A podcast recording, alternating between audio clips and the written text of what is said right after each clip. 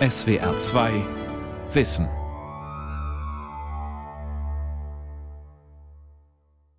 Mit dem Thema Rollenspiele in der Firma, Theater und Management am Mikrofon Ralf Kaspari.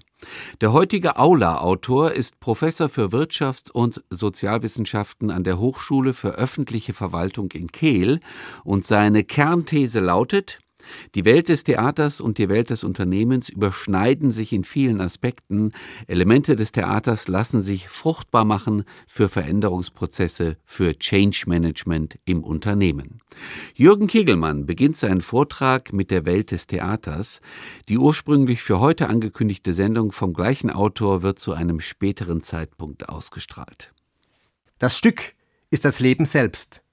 Auf der Bühne wird das Leben in seiner ganzen existenziellen Grundsituation zur Anschauung gebracht. Die Aufführung braucht den Schauspieler, der im Rahmen seiner Rolle eine Maske trägt. Sehr interessant ist die etymologische Herleitung des Begriffs Maske. Im Griechischen wird Maske mit prosopon übersetzt, im Lateinischen mit Person. Beiden Wörtern ist eines gemeinsam. Beide bedeuten neben Maske auch Gesicht.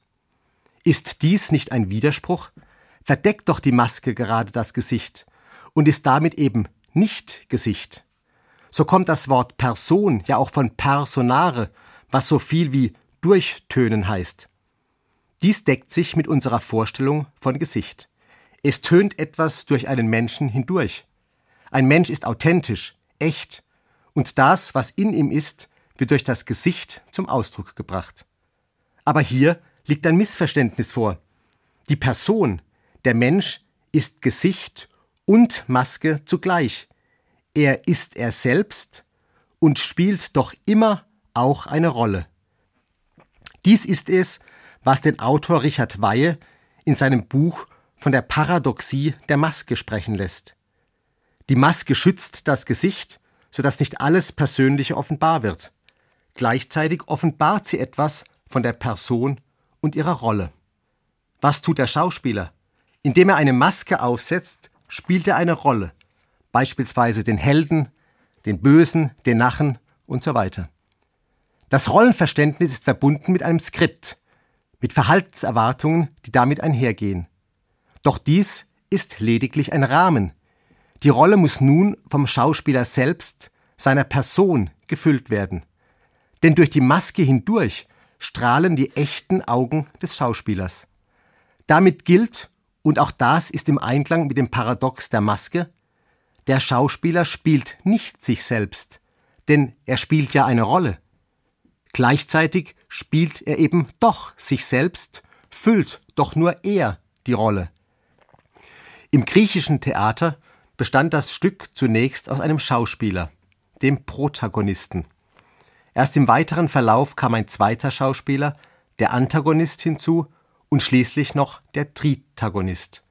Damit wird deutlich, auf der Bühne werden Grundarchetypen mit ihren Gefühlen, Gedanken und Taten dargestellt und jeder Figur entspricht eine Gegenfigur. Auch die Dramaturgie im Sinne des Handlungsverlaufs folgt einer klaren Stringenz. Nach einer Einleitung dem ersten Akt, in der zum Stück hingeführt wird, erfolgt eine aufsteigende Handlung, die zu einem Höhepunkt führt. Dabei werden im zweiten, aufsteigenden Akt die Grundkonflikte entfaltet, die dann zu einer Entscheidungssituation führen. Es folgt dann wieder eine absteigende, verlangsamende Handlung, die am Ende in Akt 5 in eine Katastrophe oder eine Lösung mündet. Die Inszenierung baut damit intelligente Spannungsbögen auf, löst sie wieder auf, entwickelt sie erneut, um sie schließlich ausklingen zu lassen. Schon Aristoteles schreibt, dass der Zweck der Tragödie letztendlich in der Erreichung des Zuschauers liegt, indem die Katharsis hervorgerufen wird. Sie soll eine befreiende Wirkung haben, indem sie dem Publikum die Gelegenheit gibt, den Affekten freien Lauf zu lassen und ihm durch diese Entladung Vergnügen verschafft. Auch der russische Regisseur Meyerhold sieht das Publikum als den vierten Mitschöpfer des Theaters neben dem Autor, dem Regisseur und dem Schauspieler. Damit ist der Zuschauer kein passiver Rezipient, sondern ein aktiver Mitgestalter und Co-Autor. Er entscheidet, inwiefern die eigenen Bedürfnisse befriedigt sind und gibt eine Rückmeldung durch den Applaus, der das Feedback zum Gesehenen, Erlebten und Gehörten ausdrückt. Damit tritt das Publikum in Beziehung mit den Schauspielern und überbrückt die Distanz zwischen Bühne und Publikum. Forschungen zur Motivation von Theaterbesuchen haben ergeben, dass es im Wesentlichen die Motive nach Unterhaltung, nach intellektueller Stimulanz und nach emotionaler Aktivierung sind, die zu einem Besuch motivieren. Auch der soziale Hedonismus, das gesehen werden wollen, spielt eine Rolle. Mit der Beschreibung des Publikums sind die zentralen Elemente des Theaters vorgestellt. Ab dieser Stelle kann nun die Übertragung auf das Management erfolgen.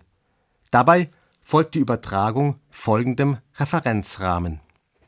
Das erste Element war das Stück, das gespielt wird. Was wird gespielt? Um was geht es? Wurde im Theater als klassische Grundform die Tragödie, also das Scheitern, der Misserfolg vorgestellt, ist Kernthema des Unternehmens der Erfolg, das Gelingen. Damit sind die Fragen nach den Inhalten und Zielen der Organisation gestellt. Das zweite Element war der Schauspieler, also der Akteur mit seinen jeweiligen Rollen. Hier ist eine Übertragung besonders einfach, aber auch interessant. Denn auch in Organisationen gibt es eine Vielzahl von Rollen und Rollenkonflikten.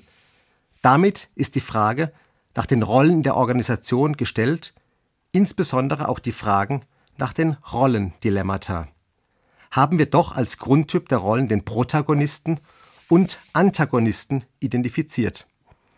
Auch im Unternehmen spiegelt sich die Frage nach Rolle und Person, Maske und Gesicht. Das dritte Element bestand aus der Dramaturgie. Drama ist immer Prozess und Verlaufsdynamik. Auch im Unternehmen gibt es Prozesse vielfältigster Art. Prozessmanagement, Kernprozesse, Prozessabläufe, Managementprozesse, die Liste der Begriffe, die das Unternehmen im Kern als Prozess darstellt, ließe sich beliebig verlängern. Diese drei Grundfragen des Theaters Was, das Stück, wird von wem, dem Schauspieler, wie, der Verlauf und die Dramaturgie, inszeniert, werden im Folgenden für das Management und die Organisation gestellt. Dabei soll einerseits gezeigt werden, wie im Rahmen klassischer Managementvorstellungen diese Fragen beantwortet werden und welche Bereicherungen sich durch die Brille des Theaters ergeben könnten. These ist, das klassische Management blendet viele Themen aus, die durch die Theatermetapher wieder eingeblendet werden. Oder anders formuliert, die Welt des Managements oder auch der Politik entpuppt sich in vielen Fällen als Schein und ist somit mehr Theater und Inszenierung als Realität. Das Stück. Im Management wird der Erfolg aufgeführt. Was ist das Ziel jeder Organisation? Der Erfolg und damit das langfristige Überleben des Unternehmens. Erfolg kann dabei im Detail sehr unterschiedlich definiert werden. Im Kern sind es aber immer die gleichen Grunddimensionen, die zumindest auch nach außen hin den Erfolg ausmachen. Da ist der finanzielle Erfolg in Form der Rendite, des Umsatzes, des Gewinns, ohne den ein Unternehmen langfristig nicht bestehen kann. Der finanzielle Erfolg ist das Ergebnis guter Produkte, die sich durch eine hohe Qualität, Langlebigkeit und Top-Funktionalität im Vergleich zu den Mitbewerbern auszeichnet. Dies führt zu Zufriedenheit, vielleicht sogar Begeisterung der Kunden, die sich an das Unternehmen binden und sich mit dem Produkt identifizieren. Selbstredend wird das Ganze von top motivierten Mitarbeitern und Führungskräften vollbracht, die sich mit dem Unternehmen identifizieren. Finanzieller Erfolg, Produkterfolg, begeisternde Kunden und zufriedene Mitarbeiter sind die Erfolgsdimension. Dieser Erfolg muss, um wahrgenommen zu werden, gezeigt werden. Kennzahlen, Mitarbeiter- und Kundenbefragungen, interne Programme wie Total Quality Management oder Qualitätsmanagement stellen den Erfolg nach außen dar. Die Tragödie, der Misserfolg ist nicht Teil des Stücks. Was nicht verwundert, ist das Scheitern, der Misserfolg, das Nichtgelingen Zeichen von Versagen und Unfähigkeit. Der Unterschied zum Theater kann folgendermaßen zum Ausdruck gebracht werden. Im Theater wird in vielen Fällen die Tragödie inszeniert, das Scheitern und Nicht-Gelingen. Im Management wird dieses Stück ausgeblendet. Stattdessen wird die Komödie, das Lachen, der Erfolg, das Gelingen aufgeführt. Doch wenn das Leben so ist, wie es ist, dann besteht es aus Erfolg und Misserfolg. Insofern können zwei Fragen gestellt werden, die spannende Einsichten zulassen. Erstens, ist der Erfolg real oder inszeniert? Ist er Schein oder Sein? Und sind die Kennzahlen, die Zahlen, Daten, Fakten, die Qualitätsmanagementsysteme und Optimierungsprogramme Sein oder Schein? Jeder Controller weiß, dass mit Zahlen Inszenierungen betrieben werden können. Nicht umsonst beinhaltet das Wort erzählen die Zahl. Zahlen erzählen Geschichten und manchmal sind es eben Mythen oder anders gesagt Inszenierungen. Die zweite Frage, die sich dann anschließen muss, lautet, wie findet die Inszenierung des Erfolges denn statt? Das sind die internen Pressestellen, die den Außenauftritt steuern und auf einen tollen Fassadenanstrich achten. Das sind die Corporate Identity designten Broschüren, die das Unternehmen im besten Licht erscheinen lassen. Die Jahresberichte, die Pressestatements und die bunten und großartigen Inszenierungen auf Messen und Ausstellungen. Dass die Fragen durchaus berechtigt sind, zeigt der tiefe Fall von VW. Unter Schein- und Seinsaspekten des Erfolges kann als Quintessenz festgehalten werden. VW gibt sich als hochinnovatives Unternehmen, das qualitativ hochwertige, nachhaltige und umweltfreundliche Autos produziert, die begeisterte Kunden kaufen. Dieses angebliche Sein entpuppt sich bei genauerem Hinsehen als Schein. VW macht damit eindrücklich deutlich, das, was für das Sein gehalten wird, ist in Wirklichkeit Schein, Inszenierung. Und so wird die Inszenierung zur Realität. Kommen wir zur zweiten Vergleichsdimension, der Rolle. Jeder Mensch hat Rollen, jedes Unternehmen vergibt Rollen, indem es Mitarbeiter auswählt, die Funktionen erfüllen sollen. Eine Funktion ist eine Verhaltenserwartung des Unternehmens an die Mitarbeiter, verbunden mit Handlungsmöglichkeiten und Restriktionen. Besonders interessant und in der Wissenschaft breit diskutiert sind die Führungsrollen. Minzberg, ein bekannter Managementforscher, hat zehn Führungsrollen definiert, die eine Führungskraft zu erfüllen, man könnte auch sagen, zu spielen hat. Er unterscheidet hierbei personenorientierte Rollen. Den Repräsentanten, der Führer und der Koordinator. Neben den personenorientierten Rollen nennt Minzberg die informationsorientierten Rollen, worunter er das Sammeln und Verteilen von Infos nach innen und außen versteht. Als letzten Rollentypus nennt er die handlungsorientierten Rollen. Hier definiert er den Unternehmer, den Krisenmanager, den Ressourcenzuteiler und den Verhandlungsführer. Auch wenn die beschriebenen Rollen unscharf sind, so kann bereits hier in Anlehnung an das Theater und die Schauspielrollen festgehalten werden. Die Rollen, die beschrieben werden, sind antagonistisch, man könnte auch sagen dilemmatisch. Ein Dilemma ist ein klassischer Rollenkonflikt, bei dem zwei Rollen gespielt werden sollen, die eigentlich gegensätzlich sind. Einerseits soll der Chef nach innen zuhören, verständig sein, Menschen entwickeln und Coach sein. Gleichzeitig soll er sachlich aufgrund der Informations- und Faktenlage entscheiden, Ressourcen zuteilen, Führer und Chef sein. Oder er soll Innovation und Veränderung fördern und gleichzeitig Kontinuität und Sicherheit geben. Noch deutlicher wird dies bei der Führungsrolle eines Bürgermeisters einer Gemeinde. Der Bürgermeister ist einerseits Chef der Verwaltung und Vorsitzender des Gemeinderates. Zum anderen ist er Repräsentant nach außen. Und die Bürger wie auch die Mitarbeiter erwarten, dass der Bürgermeister einerseits auch wirklich Entscheidungen trifft und als Chef auftritt. Dies schafft Distanz und macht den Bürgermeister zum Local Hero, Gott oder König gleich. Gleichzeitig erwartet die Bevölkerung, dass der Bürgermeister einer von ihnen ist, nahe ist, moderiert und auf die Erwartungen der Bürger eingeht. Dies ist oder scheint ein Widerspruch. Tim Kern hat in seiner Dissertation zur Abwahl von Bürgermeistern sehr schön herausgearbeitet, dass Bürgermeister dann abgewählt werden, wenn sie dieses Spiel zwischen Grüßgottonkel und Chef nicht erfolgreich spielen. Die Bürgerschaft will beides, einen distanzierten Führer, an dem sie sich orientieren können, im Sinne von Vorbild und Entscheidung, gleichzeitig wollen sie einen menschennahen Versteher. Und hier ist ein wunderschöner Vergleich mit dem Theater möglich. Die Rolle des Bürgermeisters ist ebenfalls antagonistisch. Und der erfolgreiche Bürgermeister muss beide Rollen, man könnte auch sagen, Masken beherrschen. Aber gleichzeitig ist der Bürgermeister ja auch Mensch mit einer einzigartigen Persönlichkeitsstruktur. Diese ist mit entsprechenden Eigenschaften verbunden. Es gibt den sachorientierten Entscheider und den beziehungsorientierten Entwickler. Es gibt den menschen- und bürgernahen Kumpel und den eher distanzierten Entscheider.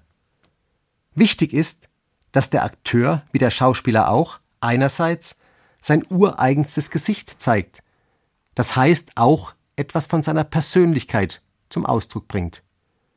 Sonst ist die Gefahr, dass die Führungskraft nur noch Maske ist und keinerlei Authentizität durchleuchtet.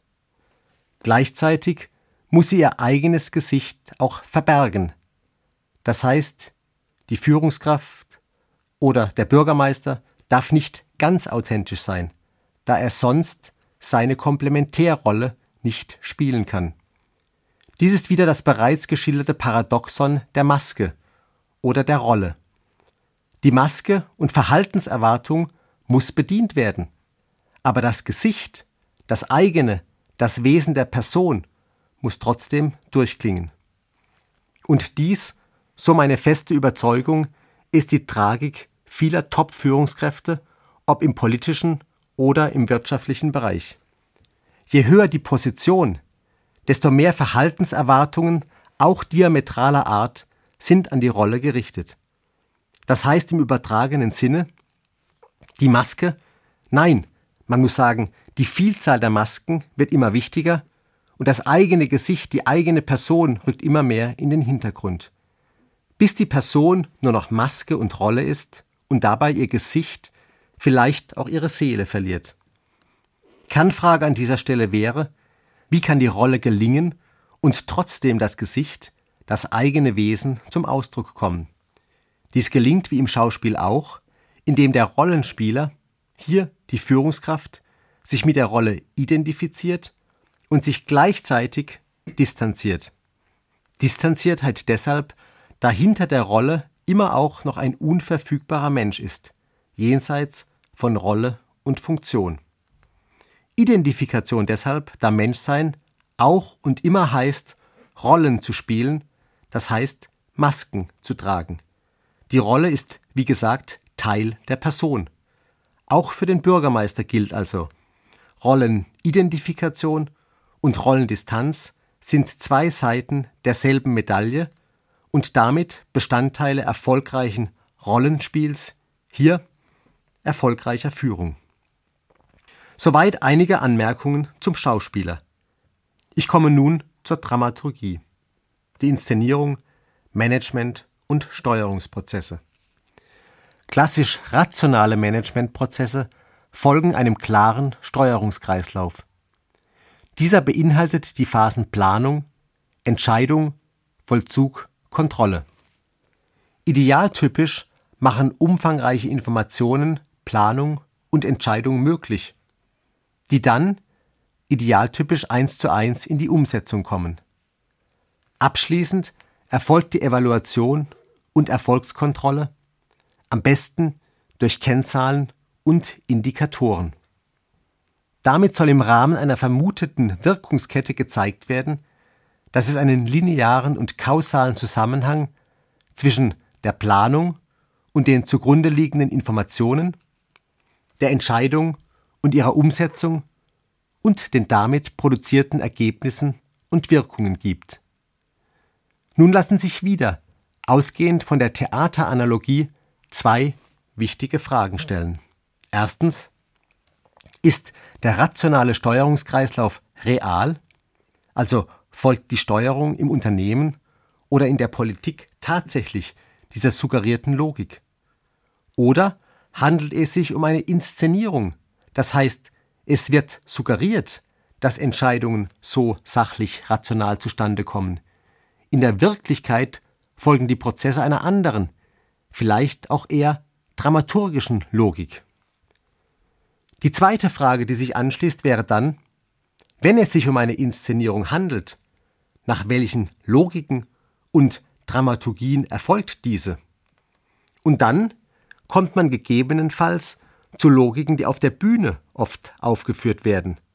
Statt aufgabenorientierter, sachlicher Zweckoptimierung gibt es Spieler und Gegenspieler, die eigene, gerade nicht sachorientierte Interessen verfolgen. Es gibt Neid, Missgunst, persönliche Interessen, Intrigen, Kräfte und Gegenkräfte, die jenseits aller Sachlogiken zu Entscheidungen führen. Oft auch nicht auf der Vorderbühne, im transparenten Scheinwerferlicht also, sondern eher im Verborgenen auf der Hinterbühne. Insofern lohnen die historischen Dramen von Shakespeare, die vielleicht ein realistisches, wenn auch nicht gerade schmeichelhaftes Bild auf die Steuerungsprozesse und Verläufe wirft. Dann sind Geschäftsprozessoptimierungen, Prozesskennzahl und Prozessdokumentation Symbole, die Prozessrationalität suggerieren und die eigentlichen Prozesslogiken verschleiern. Auch hier wieder der Prozess als ob. Was bedeutet nun all dies für die konkrete Praxis? Sind dies lediglich nette, aber letztendlich sinnlose Metaphern ohne jegliche Handlungsrelevanz? Ich glaube nicht. Ich glaube, dass genau die hier dargestellte Perspektive des Managements oder auch der Politik und Verwaltung als Theater hilfreiche und ergänzende Einsichten vermitteln kann, die auch das eigene Handlungsrepertoire erweitern.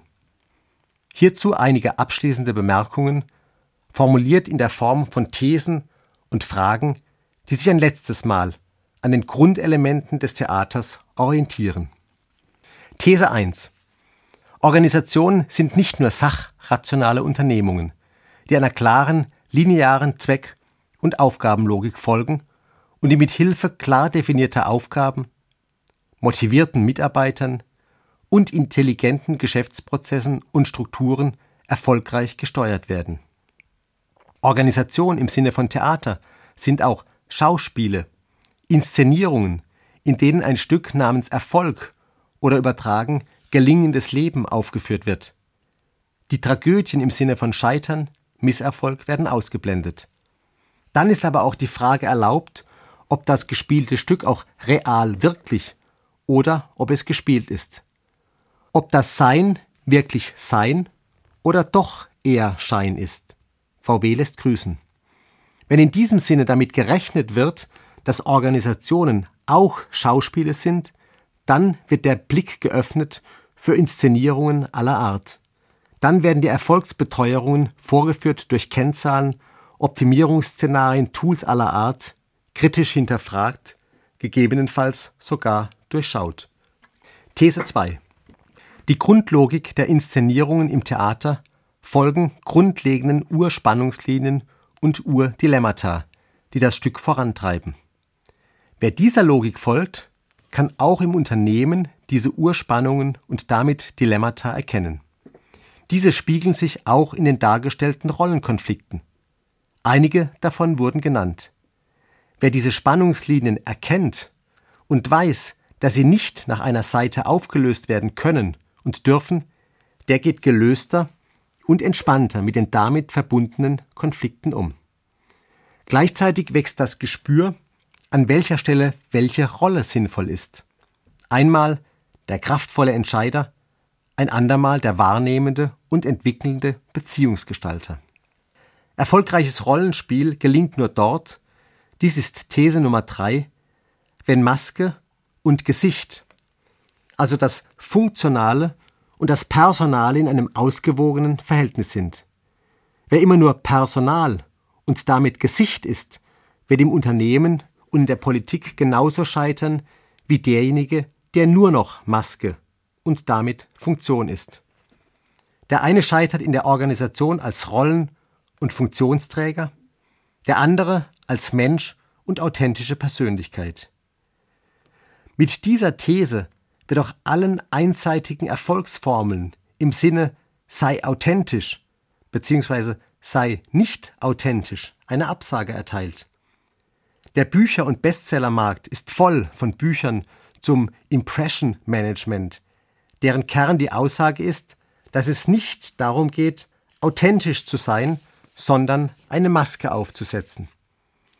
Dies ist die Tradition von Machiavelli, der kraftvoll dafür plädiert, immer nur Masken aufzusetzen, um im Spiel um die Macht erfolgreich zu sein. Genauso ist die Ratgeberliteratur voll von Büchern, die die authentische Führungskraft proklamieren. All diese Ratgeber haben das Paradox des Menschseins nicht begriffen.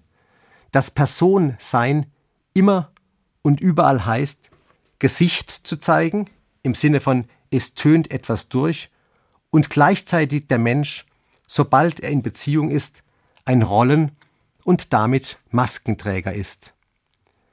Mit diesen Grunderkenntnissen lassen sich folgende Fragen an jeden Einzelnen, ob Führungskraft oder anderweitige Rollenträger stellen. Passt die Rolle bzw. die Maske zu mir? Entspricht sie auch meinem Gesicht, meinem Wesen und dem, was grundsätzlich durch mich hindurchtönen will? Die Kernfrage ist dann, ist mir die Rolle gemäß? Dies heißt aber auch, dass ich weiß, welche Erwartungen an die Rolle gestellt wird, welches Skript damit verbunden ist. Denn wenn ich mich nicht im Grundsatz an das Skript halte, dann ist der Misserfolg vorprogrammiert.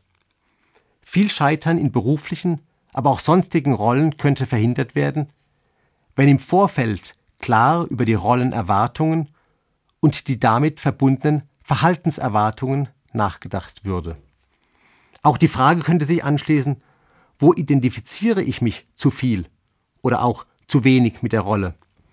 Oder umgekehrt gefragt, wo sollte ich mich mehr abgrenzen, wo aber auch mehr Gesicht zeigen? These 5. Nimmt man die Dramaturgie des Theaters auch für die Politik und das Unternehmen ernst, dann kann man die Frage stellen, ob der rationale Steuerungskreislauf, ähnlich wie das Stück selbst, das aufgeführt ist, eine Realität darstellt oder ebenfalls inszeniert ist. Dann ist die Frage erlaubt, ob vermeintliche Sachargumente subtilen Macht- und Durchsetzungsstrategien folgt. Ob die angepriesene Evaluation tatsächlich den Erfolg abbildet oder Inszenierung ist. Nicht umsonst gibt es zu jedem Gutachten ein genauso rationales und objektives Gegengutachten. Hier werden vermeintliche Sachargumente und Prozesse vorgeschoben, um subtile Macht- und Interessenprozesse zu verheimlichen. Auch hier gilt das bereits oben Gesagte. Das eigentliche Sein, der sachrationale Prozess, ist Schein, ist Inszenierung. Wird die Dramaturgie des Theaters angelegt, mit auf- und absteigenden Spannungsbögen, dann werden politische und organisatorische Inszenierungsprozesse plötzlich nachvollziehbar und verständlich. These 6. Das Theater lebt von der Bühne, vom Licht, also von der Hervorhebung. Alles, was nicht auf der Bühne im Lichtkegel erscheint, also beleuchtet wird, bleibt im Hintergrund. Inszenierung ist immer Beleuchtung. Alles andere wird ausgeblendet, negiert. Hier ist die Frage erlaubt, könnte es sein, dass das Scheinwerferlicht absichtlich auf etwas gerichtet ist, was als Wirklichkeit gelten soll? Und ist die solchermaßen dargestellte Wirklichkeit auch wirklich oder womöglich Schein? Und wenn es womöglich Schein ist, wer hält die Scheinwerfer unsichtbar in der Hand? Betrachten Sie mit diesen Anregungen und Fragen aus dem Theater organisationale und politische Prozesse. Ich glaube, es könnte eine Bereicherung sein.